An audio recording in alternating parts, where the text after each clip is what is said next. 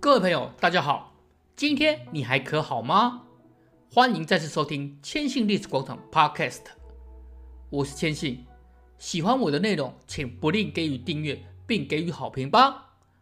让我们赶紧进入主题吧。千信相信大家应该听过不少的泡沫论，像是股市泡沫、金融泡沫、房地产泡沫等等。但是大家有没有想过，究竟是为什么这些金融事件会被冠上“泡沫”一词？除非是金融经济专业的朋友，否则我们的课本也从来没有告诉我们，对吧？今天就让千信为大家解开一个迷惑吧。在十七到十八世纪时，有三个经济事件震撼欧美，有一六九七年的荷兰郁金香狂热，千信曾经提过的密西西比事件。以及今天要说的南海泡沫事件，其中南海泡沫就是今天经济泡沫名字的起因。那么我们就来挖掘一下吧。这里说的南海不是真实地理上南海，而是在1711年西班牙皇位继承战争时成立的公司，表面上是专营英国与南美洲等地贸易的特许公司。但实际上是协助政府融资的私人机构，用来分摊政府因战争而欠下的债务。那么为什么会成立呢？这就要问写下《鲁滨逊漂流记》的英国作者丹尼尔·迪福了。他与爱德华·哈利构思一个想法，让国家向某些企业授予权利，垄断某地方的贸易，然后再从那些公司获取部分的利润。以便让政府偿还因为参与西班牙皇位继承战争而欠下的大笔债务。这里就有两个问题：为什么一介小说家与新闻记者会讨论这个？还有这个爱德华·哈利又是何许人物？其实笛福的小说家身份只是一面，他的另一个身份是政治间谍。一六八五年时，他参加了试图推翻詹姆斯二世的蒙莫斯起义，侥幸逃过残酷镇压的他。在一六八八年威廉三世加冕之后，就成为政府的情报人员。爱德华·哈利是谁呢？要说这个，就要回到一七零二年，笛福因为写了《惩治不同教派的捷径》，反对托利党高教派迫害非国教徒而被判刑六个月的监禁，并遭到戴枷锁示众三天。虽然过程中民众投以他的是鲜花而非石块。最后营救他的是当时英格兰负责北方事务的国务大臣罗伯特·哈利，也就是爱德华的哥哥。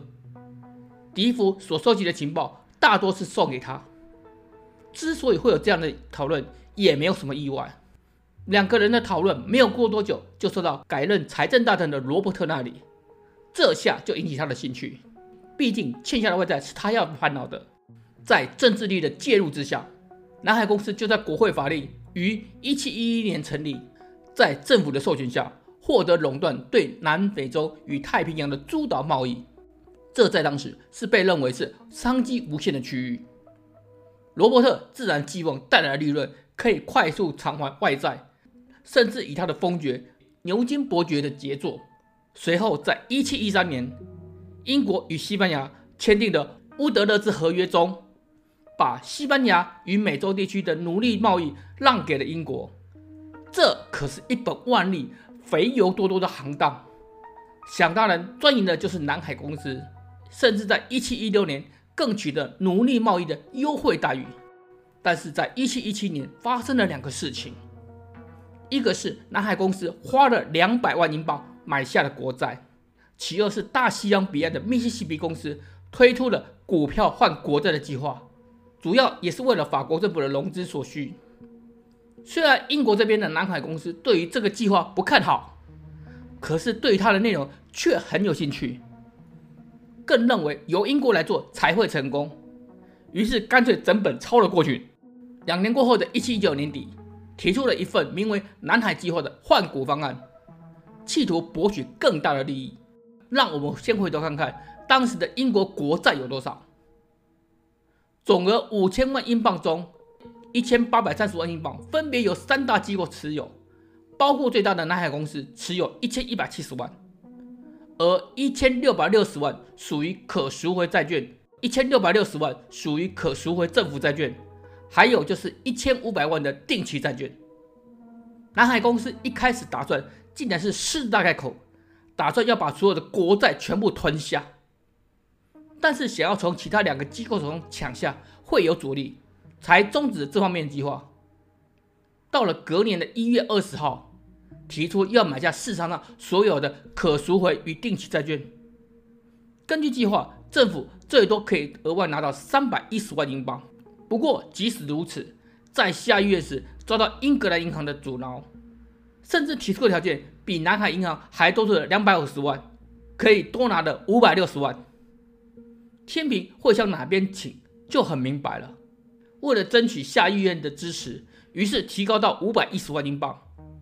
更加码同意把国债的利率由五趴降价到四趴，两边的条件相差无的情况下，还是要送交审议。不过此时又有了状况，英格兰银行方面虽然没有把金额调高，但是给予了其他的优惠。南海公司为了争取，决定又多出了两百万英镑，达到了惊人的七百六十万英镑。此外，还私底下贿赂了政府要员进行疏通。比方说，内阁的掌权人勋德勒男爵与斯坦厄普勋爵两人，分别收受南海公司市值五万镑的股票以及二十五万的汇款。经过努力，南海公司终于击败了英格兰银行。但是事情可还没完。下议院的议员罗伯特·沃波尔之前他就表示了反对，认为会演变成不良投机的买卖行为，更警告南海公司。他们的经济实力并没有这么大，贸然进行会引来更大的危机。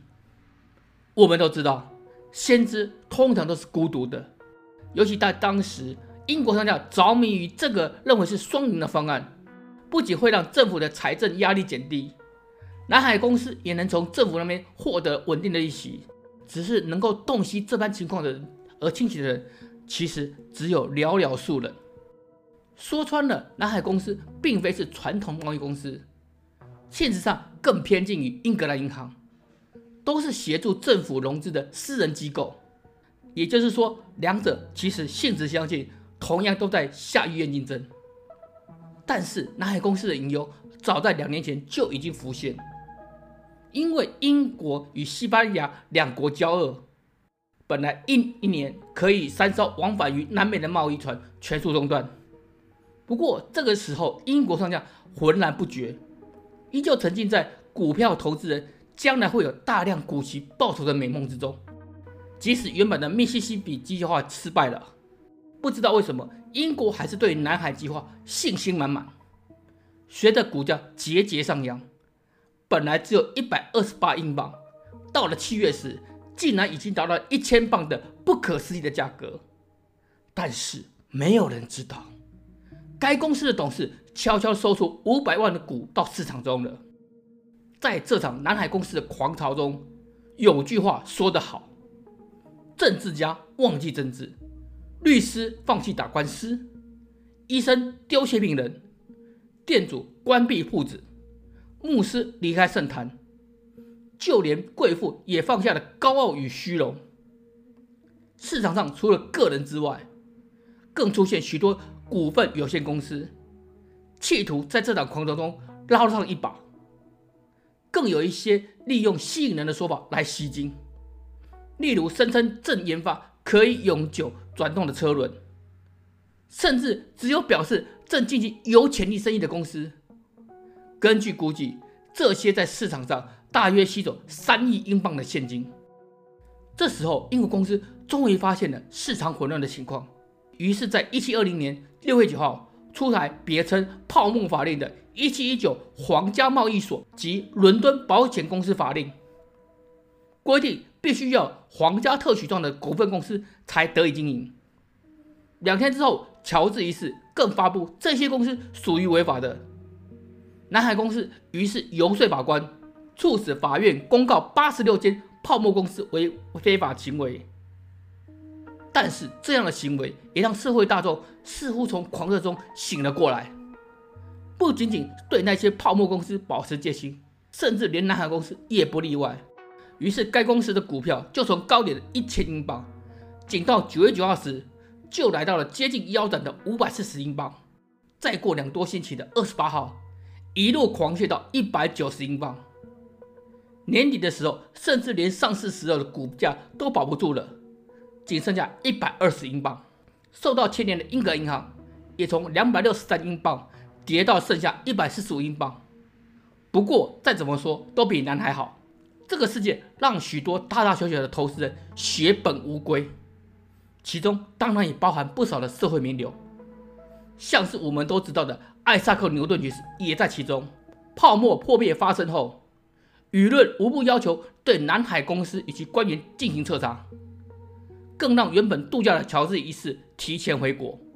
前面提到的先知罗伯特·沃波尔议员，曾经建议英格兰银行以及东印度公司各购入九千万英镑的南海股票，企图稳定局势。虽然这个建议得到了国会的支持。不过最后还是没有落实。下议院秘密委员会在一七二一年的二月报告中明白指出，南海公司有非常严重的诈骗以及贪污行为，更有伪造公司账目的举动。此外，部分的董事以及官员私相授受，更有董事透过不法的投机活动赚取了可观的利润。简单用一句话来说，就是腐败行为。这一下，英国的政界可说是大地震了。包括先前受贿的大臣等等，通通落马。其中被迫辞职的还有任财相的艾斯拉比，更被起诉犯下最声名狼藉、危险与罪大恶极的贪污罪。最后他被监禁在伦敦塔内。最后这个事情是怎么解决的呢？除了公司董事的财产充公之外，只要是向南海公司贷款，仅需偿还十 percent 就好了。甚至随后更下调到五 percent。先前南海公司向政府承诺了七百六十万英镑，当然也就打水漂了。但是此事总算有个结束。由于南海事件中股价犹如泡沫般快上快落的现象，才被后人发展出“经济泡沫”一词，专门用来形容过热收缩的现象。前面提到的受害人牛顿，在大亏两万英镑时退场时，他说：“我能算准天体的运行，却无法预测人类的疯狂。”看来人性的贪婪，聪明如牛顿也逃不过啊！如果你喜欢千玺所提供的内容，欢迎来到千玺的历史广场，k s h i n 点 c o 来看看。希望下次能和你分享更多更有趣的历史。拜拜。